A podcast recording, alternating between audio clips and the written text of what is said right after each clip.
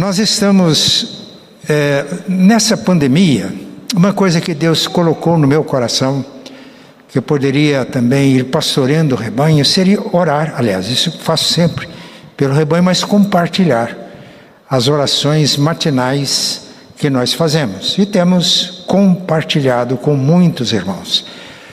É, cresceu, é, lá no, em Minas, perto de Belo Horizonte, eu tenho uma sobrinha, ela foi compartilhando essas orações e hoje é um grupo muito grande. Então, estou formando alguns grupos para enviar as orações. Aqui na igreja, eh, os irmãos quiserem acessar as orações matinais feitas por nós, podem entrar no IPIC News. Vai chegar um momento que eu vou deixar de mandar para pessoas, porque aí está ficando complicado para mim agora. Então, vou mandar para grupos e vou formar alguns grupos. Um querido irmão de Londrina, um médico e irmão em Cristo, ele sugeriu para que a gente fosse trabalhando e publicasse uma espécie de um devocionário. Inclusive, ele se prontificou a participar do projeto. Recebi mais sugestões de pastores, dois pastores de São Paulo. Então, os irmãos também orem nesse sentido. Né? É, é uma forma de pastorear na pandemia que está alcançando uma dimensão maior do que aquela que eu esperava. E a oração de hoje de manhã foi reavivamento espiritual na família. O nosso texto está em Gênesis capítulo 34, versículos 30 a 31 e Gênesis 35, 1 a 7. Gênesis 34, 30 e Gênesis 35, 1 a 7. Convido os irmãos para abrirem as suas Bíblias neste texto. Gênesis 35, aliás, 34, 30 a 31 e Gênesis 35. Gênesis 34, 30. Então disse Jacó a Simeão e a Levi: Vós me afligistes e me fizestes odioso entre os moradores desta terra, entre os cananeus e os ferezeus, sendo nós pouca gente, reunir-se-ão contra mim e serei destruído eu e minha casa. Responderam: Abusaria ele de nossa irmã como se fosse uma prostituta? Disse Deus a Jacó: Levanta-te, sobe a Betel e habita ali, faze ali um altar ao Deus que te apareceu quando fugias da presença de Esaú, teu irmão.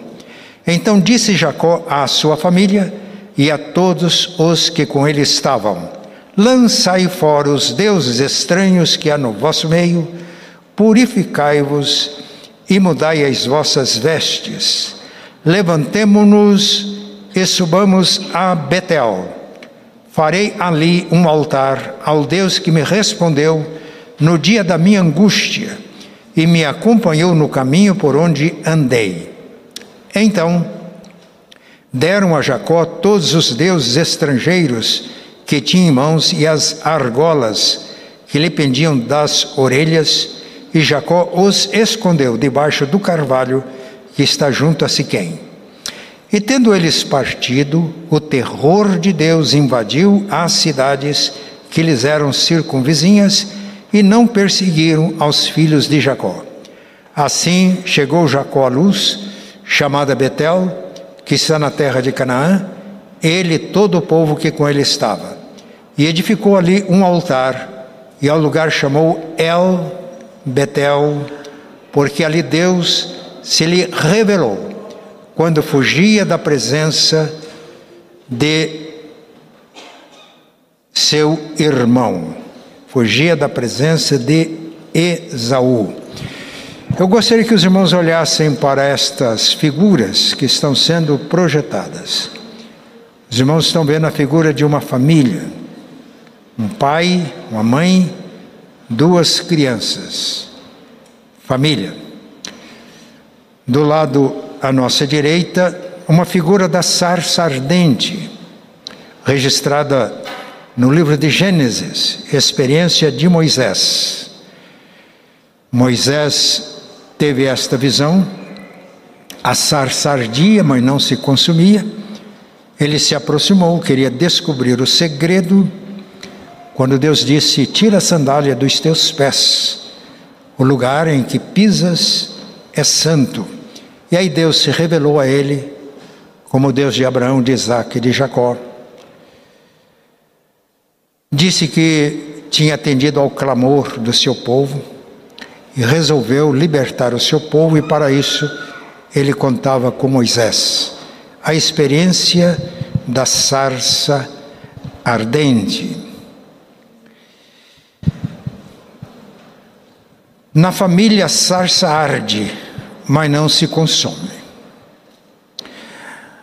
Eu costumo dizer que a família normal enfrenta lutas, às vezes conflitos, dificuldades, apreensões. Mas a família não será destruída, porque ela está no propósito de Deus.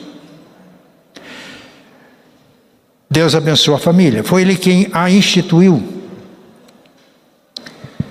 Façamos o homem conforme a nossa imagem e semelhança. E Deus fez o homem, na Bíblia Adam, que tem o sentido de ser humano, e fez o homem, o ser humano, macho e fêmea, homem e mulher. E Deus deu essa ordem: cresçam, multipliquem, enche a terra. E quando o ser humano, Adão, Dois seres humanos, homem e mulher, em hebraico Ish, Isha, se unem, formam um, geram vida. Aí o filho, uma comunidade. Reflexo do nosso Deus Trino. Imagem e semelhança, porque o nosso Deus é em si mesmo uma eterna comunhão.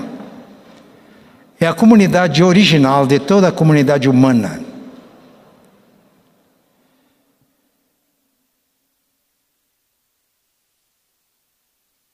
E a comunidade familiar, que começa com quando dois se unem, formam um, geram vida, família, está dentro do propósito de Deus e reflete a imagem e semelhança de Deus.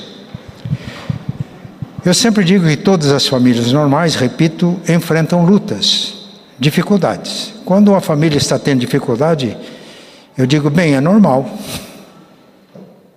É normal. Na igreja do Estreito que pastorei, tinha um diácono que ele sempre dizia que lá no céu tem um queijo e uma faca. Para que o primeiro casal que nunca teve nenhum problema possa partir. Eu conhecia bem o irmão João, o diácono e a sua esposa, e eu dizia para ele: o irmão e a dona Maria vão partir esse pão. Ele falou: não, pastor. Os dois eram servos de Deus mas enfrentavam as suas lutas. A família de Jacó enfrentou lutas. Rebeca estava grávida e as crianças começaram a brigar no ventre porque eram gêmeos. Ela ficou preocupada, orou e Deus revelou que duas nações surgiriam e o mais novo, isto é, aquele que nascesse primeiro, eram gêmeos, seria senhor do outro. Deus já tinha revelado propósitos dele para a família, inclusive para Jacó. No entanto, Isaac e Rebeca tinham as suas fraquezas. E Isaac, sabendo já que de uma profecia, de uma revelação, ele tentou passar a bênção para o irmão que nasceu primeiro. E Rebeca, muito esperta, mudou as coisas enganou o marido e levou Jacó a enganar o marido, e isso gerou problemas na família. Problemas tão sérios que Esaú resolveu matar, ou prometeu matar, Jacó, seu irmão. Imagine o sofrimento da família. Quando Rebeca procurou uh, Isaac, o seu esposo, disse: Vamos mandar o nosso Jacó lá para Padã Arã, lá na Mesopotâmia, para que ele consiga uma esposa, porque essas cananeias com as quais Esaú já casou estão trazendo amargura para a família. Os irmãos perceberam? Já havia amargura, um receio, e mandam Jacó. Jacó foge, foge do seu irmão, e chega em Betel, um lugar que chamava Luz, não era uma cidade, era um lugar ermo, ao sopé de um monte. Ele tem uma experiência extraordinária, magnífica. Uma escada colocada junto dele, o topo chegava aos céus, anjos de Deus subiam e desciam, Deus estava ali e se revelou a Jacó como Deus de Abraão e Isaque e fez promessas, Re, reiterou as promessas que já tinham sido feitas a Abraão e Isaque e que ele era herdeiro dessas promessas. E prometeu abençoá-lo, ele estava fugindo, ia para Padã Aram. Prometeu abençoá-lo na jornada e prometeu trazê-lo de volta. E disse: Porque eu vou cumprir todas as promessas feitas a Abraão, Isaque e agora a promessa feita a Jacó. Eu vou cumprir. Ele foi, casou-se, 14 anos pagando dote de casamento de Lia e Raquel. Depois trabalhou para ele a família, ficou rico, ele era muito esperto e chegou o momento de retornar. Ele retorna com a família, enfrenta muitas lutas, dificuldades na viagem de retorno, mas Deus o abençoou. Aquela experiência linda de Peniel, ele mandou alguém encontrar-se com Esaú e recebeu a notícia que Esaú vinha ao seu encontro com 400 pessoas. Ele teve medo, orou e Deus o abençoou. E encontrando-se com Esaú, houve a reconciliação dos dois irmãos. Eu estou dizendo tudo isso porque a sarça arde, mas não se consome. É a presença do Deus vivo porque família é propósito de Deus. Os irmãos se reconciliaram e combinaram encontrar-se no Monte Seir, mais no sul de onde estavam, na Palestina, Edom. Mas Jacó, como sempre esperto, acho que ele não acreditou muito nas intenções de Esaú, em vez de ir para o sul, em direção ao Monte Seir, ele foi mais para o norte, chegou a um lugar chamado Sucote. Ficou um tempo, depois foi para um lugar chamado Siquém. Comprou propriedades, levantou um altar e acomodou-se ali, não indo até Betel. A família de Jacó estava contaminada com ídolos pagãos.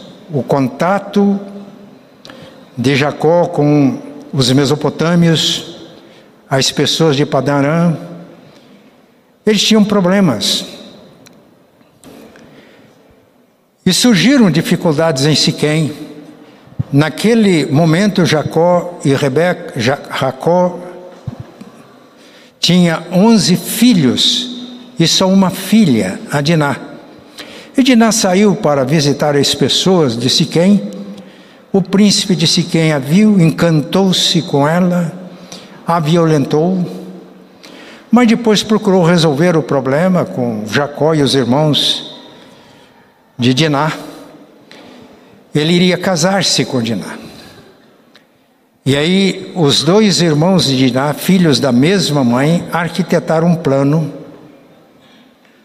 e diz: vocês só podem casar-se com a nossa irmã Diná e nós nos casarmos com Cananeias se vocês circuncidarem. E a circuncisão, que era um sinal da aliança de Deus com Abraão e a sua descendência, era uma cerimônia dolorida.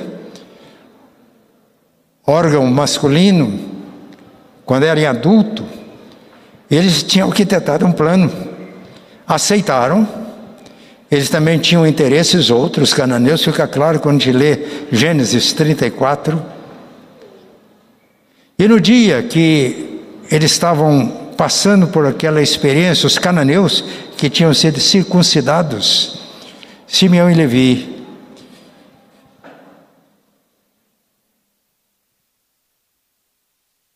Entrou na cidade, matou aquelas pessoas estavam se curando da cerimônia da circuncisão. E também levou os bens despojo de guerra. E aí Jacó disse as palavras que estão no texto: O que é que vocês me fizeram? Estes siquemitas têm aliados, eles virão contra nós. Eu e toda a minha família seremos destruídos, eliminados. A família toda de Jacó ficou ameaçada de destruição, de serem eliminadas. Meus irmãos, chegou num ponto difícil. Eu gosto da Bíblia porque a Bíblia é muito realista. Né? Eu acho que eu já disse para os irmãos, eu estava começando o meu ministério e fui fazer uma visita e tinha uma irmã muito espontânea. E quando eu cheguei a casa, ela disse: Pastor, eu estou lendo a Bíblia. Eu falei: Ótimo, eu sempre incentivo a leitura da Bíblia. Estou lendo a história de Jacó. O pastor Jacó era bem e disse uma coisa que eu não vou repetir. Eu falei, é verdade, mas sabe por que, que eu gosto de ler a Bíblia? Porque a história de Jacó é a nossa história. A Bíblia mostra o ser humano como o ser humano é, e mostra Deus como Deus é. E o Deus que é justo, é poderoso, ele é também cheio de misericórdia. Então continue lendo a história de Jacó que você vai ver que a graça dele, de Deus, triunfou sobre as fraquezas de Jacó. E essa é a mensagem para nós. E é por isso que eu amo a palavra de Deus e as narrativas bíblicas. Às vezes parece que é meio esquisita, né? mas alguém me ajuda.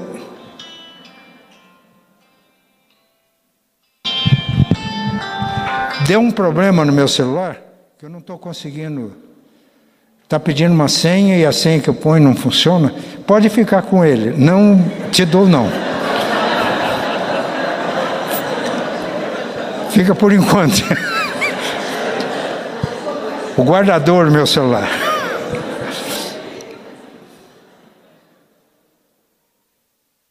E a graça de Deus triunfou sobre as fraquezas da família de Jacó. A sarça arde, mas ela não se consome, porque Deus tem um propósito para as famílias: é a presença de Deus, é a graça de Deus, é a bondade de Deus. Por isso eu tenho esperança.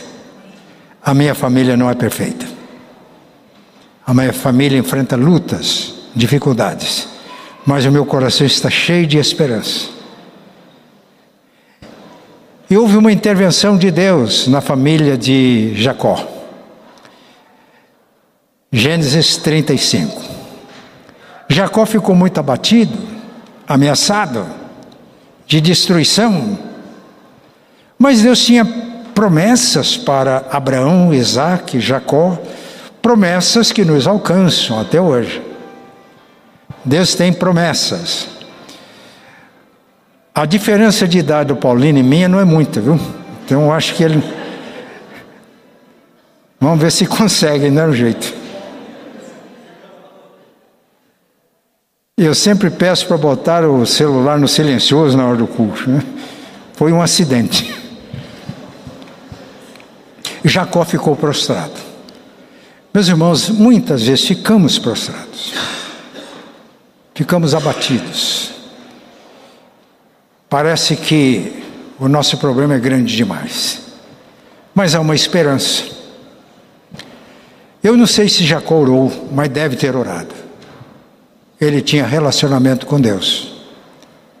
E aí houve um reavivamento espiritual na família de Jacó. E essa é uma possibilidade que existe para nós hoje. Eu tenho, durante os meus anos de pastorado, tido experiências ricas de famílias inteiras experimentarem um reavivamento espiritual e serem transformadas. Aí Deus falou com Jacó. Então os nossos conflitos resolvem quando nós seguimos as instruções de Deus. A próxima, filho. E tomamos algumas atitudes. Deus age. Reavivamento espiritual é obra de Deus. Mas há algumas atitudes que são nossas. E a primeira atitude é essa: ouça e siga as instruções da palavra de Deus. Jacó estava abatido, mas veja o que Deus disse para ele. Disse Deus a Jacó: Levanta-te. Ele estava abatido. Muitas vezes ficamos assim. Sobe a Betel e habita ali Faze ali um altar ao Deus que te apareceu quando fugias da presença de Esaú, teu irmão. Então Jacó ouviu as instruções de Deus naquela situação, o que ele deveria fazer. Meus irmãos, quando enfrentamos problemas, lutas nas nossas famílias, ficamos prostrados, temos certeza que Deus não nos abandona. Foi a promessa que ele fez para Jacó no primeiro encontro lá em Betel, Gênesis 28. Eu não te abandonarei, eu não te deixarei. Vou estar com você, vou te abençoar e vou te trazer aqui outra vez, porque vou cumprir todas as promessas que eu fiz a Abraão, Isaac, estou fazendo agora a Jacó. Essa é uma atitude. Nós nos voltarmos para Deus e ouvirmos a palavra de Deus, as instruções de Deus que ficaram claras aqui para Jacó. Quando Jacó ouviu a palavra de Deus com a disposição de obedecê-la, ele recuperou a sua autoridade. Parece que tinha perdido a autoridade, tinha perdido o controle. Primeiro, a filha que foi violentada, a tentativa de acordo, de acerto, quase que um acordo de paz já tinha sido selado. Seus dois filhos tentaram resolver o problema com violência. E quando Jacó disse: O que é que vocês me fizeram? Os aliados vão se reunir e eu vou ser destruído. Eles disseram com arrogância para o pai: eles abusariam, ele abusaria da nossa irmã como se fosse uma prostituta. Não é assim. Nós lavamos a nossa honra com sangue. Como responder ao pai? Parece que Jacó tinha perdido a autoridade. Estava desacreditado. Mas no momento em que ele ouve a palavra de Deus e decide obedecê-la, ele recupera a sua autoridade. Veja o versículo seguinte. Então disse Jacó à sua família, ele assume o comando, ele não abdica da sua função de chefe da família, de sacerdote na sua casa, ele retoma, restaura, numa atitude firme. Então disse Jacó à sua família e a todos os que com ele estavam: Lançai fora os deuses estranhos que há no vosso meio, purificai-vos e mudai as vossas vestes. Levantemo-nos e subamos a Betel. Farei ali um altar ao Deus que me, apare... que me respondeu no dia da minha angústia. Qual angústia? Ele estava fugindo de seu irmão, num lugar ermo, dormiu, o travesseiro era uma pedra. Ele deve ter clamado e Deus o respondeu na sua angústia. Reafirmou as promessas feitas, prometeu abençoá-lo e trazê-lo outra vez a Betel. E agora a decisão é firme nós nos acomodamos em Siquém, quantos problemas tivemos que enfrentar, e geralmente é assim. Todas as vezes começamos a fazer concessões e começamos a viver de acordo com os padrões do mundo e não de acordo com a palavra de Deus como família, as consequências são difíceis. Mas há esperança. Deus age. Mas a atitude nossa. Primeira atitude é de ouvir e obedecer a palavra de Deus, as instruções da palavra de Deus. E foi o que Jacó fez. Deu resultado? Sim. Vamos continuar lendo o nosso texto. Então deram a Jacó todos os deuses estrangeiros que tinham em mãos e as argolas que lhes pendiam das orelhas, e Jacó os escondeu debaixo do carvalho que está junto a Siquém. Eu entendo que ele só ele sabia desse esconderijo. Mas a ideia é que ele que eles se libertaram de uma vez dos deuses estrangeiros, daquelas argolas, aqueles brincos grandes, de acordo com alguns comentaristas, eram usados nos ídolos. Outros entendiam que era usado na pessoa mesmo, mas era um tipo de amuletos que refletia as crendices pagãs e não uma fé alicerçada na palavra de Deus. Eram ídolos. Quando lemos a partir do capítulo 31 de Gênesis, percebemos que quando Jacó e sua família saíram da, do domínio de Labão, seu sogro, Raquel furtou os ídolos do lar de seu pai estava lá. Quando Labão foi os perseguiu, ela espertamente escondeu os ídolos. O que é um ídolo? Não é apenas uma imagem. Ídolo a tudo é aquilo que ocupa o lugar de Deus nos nossos corações. É alguma coisa interior. E ao se libertar dos ídolos externos, eles estavam experimentando uma libertação interior, se libertando das crendices, se libertando desse paganismo, para que os canais ficassem limpos, para que a graça de Deus fosse derramada. Essa é uma lição para nós hoje. Tudo que ocupa o lugar de Deus nas nossas vidas é ídolo que trazem dificuldades para a nossa casa.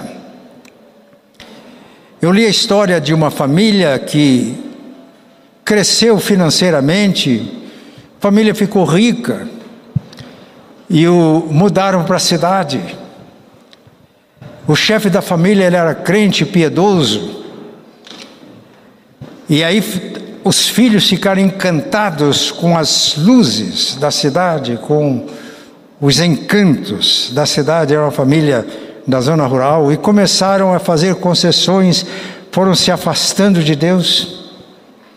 Um dia o chefe da família tomou uma decisão e diz: Eu estou vendendo todas as propriedades, estamos voltando para a zona rural, vamos viver um estilo de vida simples. Claro que a família protestou. Ele falou: Eu estou fazendo isso porque vocês se encantaram com as ilusões do mundo, com as vaidades e coisas passageiras, que pode ter até algum valor, mas não são valores eternos, estão tomando lugar, estão destruindo a família. E eu decidi, claro, os filhos que não quisessem não voltariam, mas ele tomou uma atitude, uma decisão firme.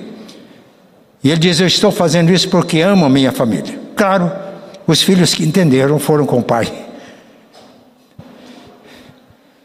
Libertação de idolatria.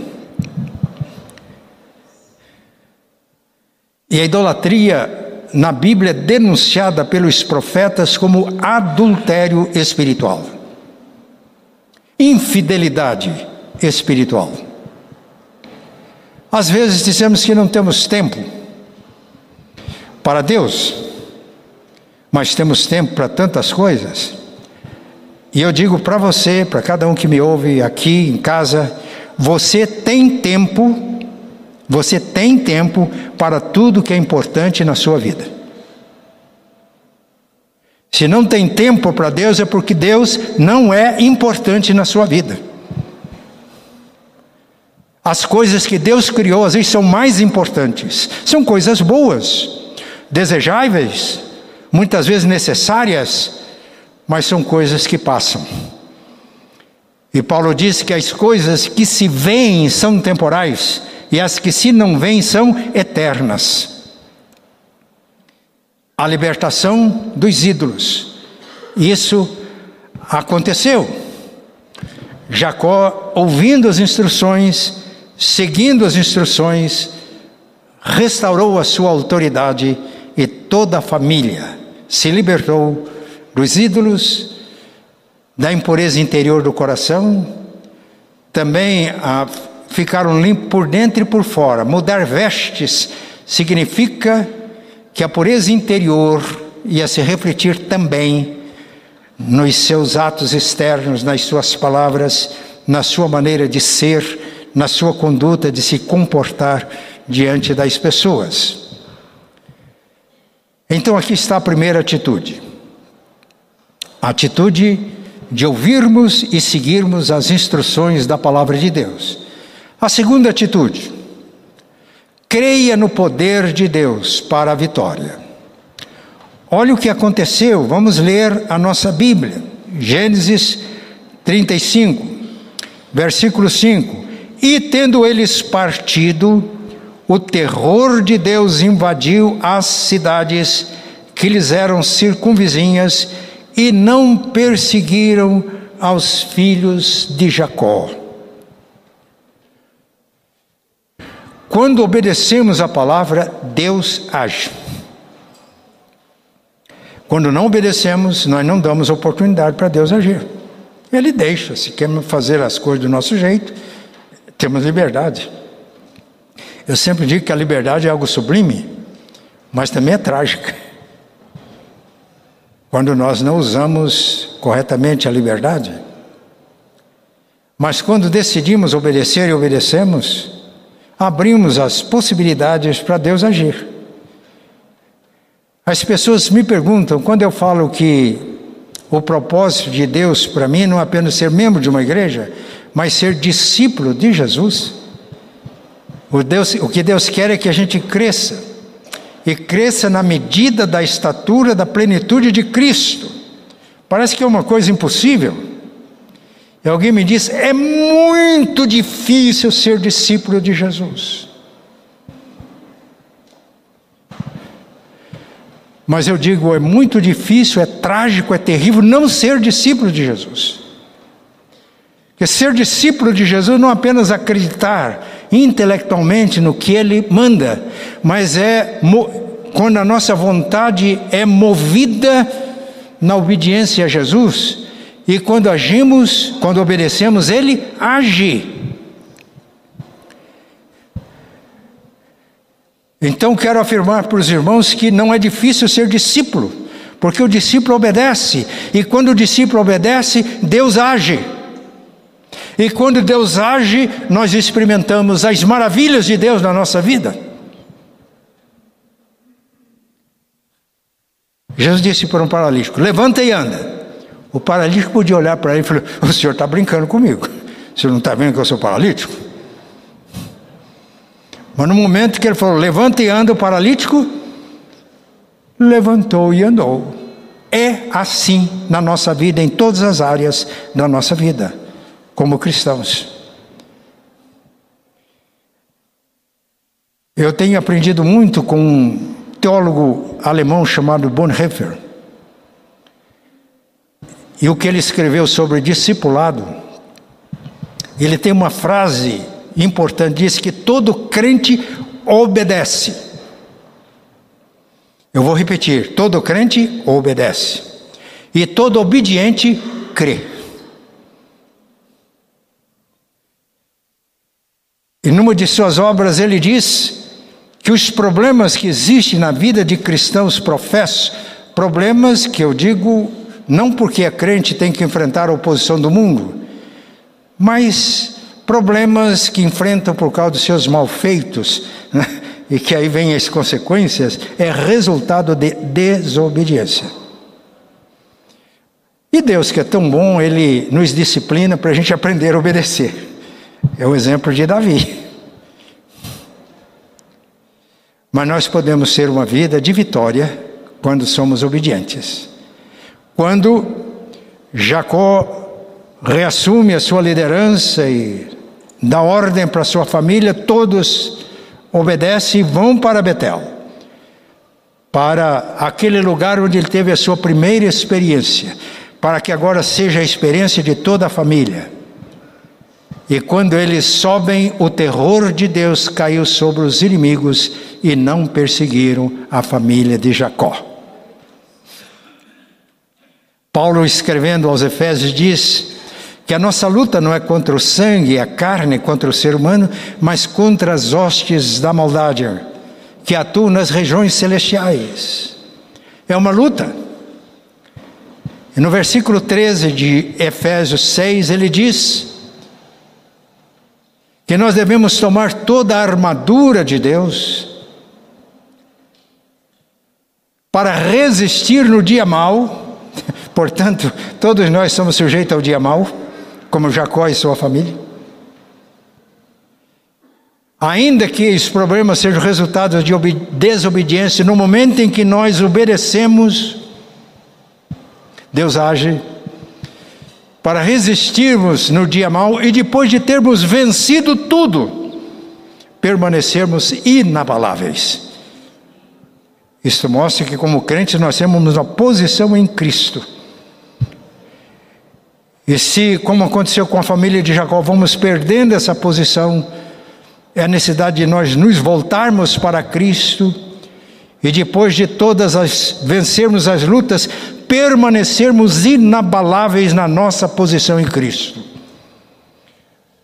Não descermos para o terreno do inimigo com as armas do inimigo, com a mentira, com a falsidade. Tudo isso são armas do diabo mas revestindo-nos de toda a armadura de Deus, resistimos no dia mau, vencemos tudo e permanecemos inabaláveis em Cristo. E a minha esposa disse uma coisa interessante. Ela disse que nessa batalha espiritual, o que nós precisamos é firmar em Cristo. Ela disse de outras formas: firmar em Cristo, lutar com a armadura de Cristo, porque fazendo assim, nós temos o bom perfume de Cristo. Ela diz que quando temos o bom perfume de Cristo, não há demônio, não há potestade que resista. Este é o desafio para nós como família. Voltarmos para a obediência às instruções da palavra e exalarmos o bom perfume de Cristo. É isso que um reavivamento espiritual traz para cada um de nós individualmente e pode trazer para as nossas famílias. Mas vamos ver uma terceira atitude. Restaure o altar de adoração. vamos até Betel. Repito, quando ele teve a primeira experiência narrada em Gênesis 28, Deus disse: Eu vou te abençoar, vou estar com você. Mas vou te trazer aqui de volta, até que eu tenha cumprido todas as promessas feitas. É como que se Jacó estivesse agora retornando ao lugar da sua primeira experiência, quando Deus lhe atendeu no dia da sua angústia, quando ele, fugindo, lugar ermo, travesseiro de pedra, teve aquela experiência com Deus e agora ele retorna e retorna com toda a sua família. É a volta ao primeiro amor. Tem um cântico muito importante. Eu quero voltar ao primeiro amor. Eu quero voltar ao primeiro amor no reavivamento espiritual da família. A família, como família, pode voltar ao primeiro amor, restaurando o altar, Aquele lugar, antes da experiência de Jacó, chamava-se Luz. Aí Jacó botou o nome de Betel. É a junção de duas palavras hebraicas, Bet, casa, e El, Deus. Principalmente os cananeus, era um nome comum entre os cananeus. Betel significa casa de Deus. Agora restaura o altar, ou constrói o altar, não só para ele, mas para sua família. E o lugar mudou de nome, ao invés de Betel, El Betel, que significa Deus, casa de Deus, ou Deus da casa de Deus. Significa uma adoração genuína como precisamos de construir altares nas nossas casas, ou restaurar o altar de Deus que fica caído. Então agora, o próximo slide, filha, agora é tempo de voltar ao primeiro amor. Apocalipse 2, 1 a 3, carta à igreja de Éfeso. Jesus elogiou a igreja de Éfeso, era uma igreja firme, sã doutrina, zelosa, mas Jesus diz: Tenho, porém, contra ti que esqueceste o teu primeiro amor. Volta ao primeiro amor, senão eu vou tirar o candeeiro. Tem ali uma representação, que significava a presença de Jesus e a presença dele que faz com que a sarça arda, mas não se consuma. E que passando por experiências tão difíceis, nós podemos voltar ao primeiro amor, podemos experimentar um reavivamento espiritual em nossas casas e podemos ser bênçãos de Deus é, e sermos bênçãos para outras famílias, porque o propósito de Deus é que a nossa família seja abençoada para abençoar famílias. Até as lutas pelas quais passamos e que alcançamos vitória, Deus nos prepara para ajudar famílias que estão passando pelos mesmos problemas a como encontrar a vitória. Então hoje é o dia de nós orarmos. Né? Vamos orar primeiro pelas mães presentes. Peço que todas as mães fiquem de pé. Todas as mães. Já dei meus parabéns. Pai, nós te louvamos agradecidos pela vida das nossas irmãs Pedimos ao Deus que tu as continues abençoando, para que sejam como as tuas servas do passado, como Ana, que viveu numa fase tão difícil de Israel, mas como resultado da sua oração nasceu Samuel, que foi uma bênção para o seu povo. Pedimos ao Pai que tu ouças as orações das tuas filhas, abençoando os seus filhos, as suas casas em nome de Jesus, amém. Agora as irmãs podem sentar, levanta os homens, todos nós somos, fi somos filhos.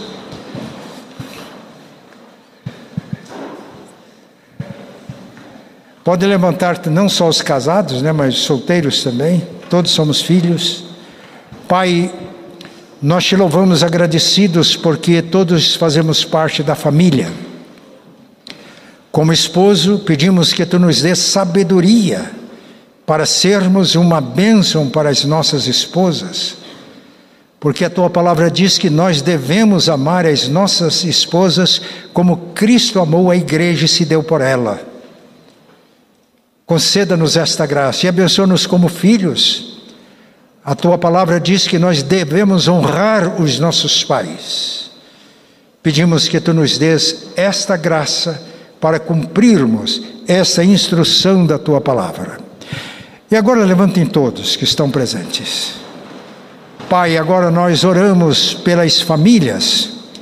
Pedimos ao Pai que todos nós possamos perceber as riquezas da tua graça. E quando estivermos enfrentando problemas difíceis como Jacó enfrentou no passado, pedimos que a tua graça se manifeste e tu nos traga instruções claras e precisas da tua palavra. Que tu nos abençoes para que tenhamos atitudes de obediência e na obediência possamos recobrar a nossa autoridade, de tal maneira que toda a família seja reavivada espiritualmente, seja abençoada, para que possa abençoar famílias. Oramos em nome de Jesus. Amém.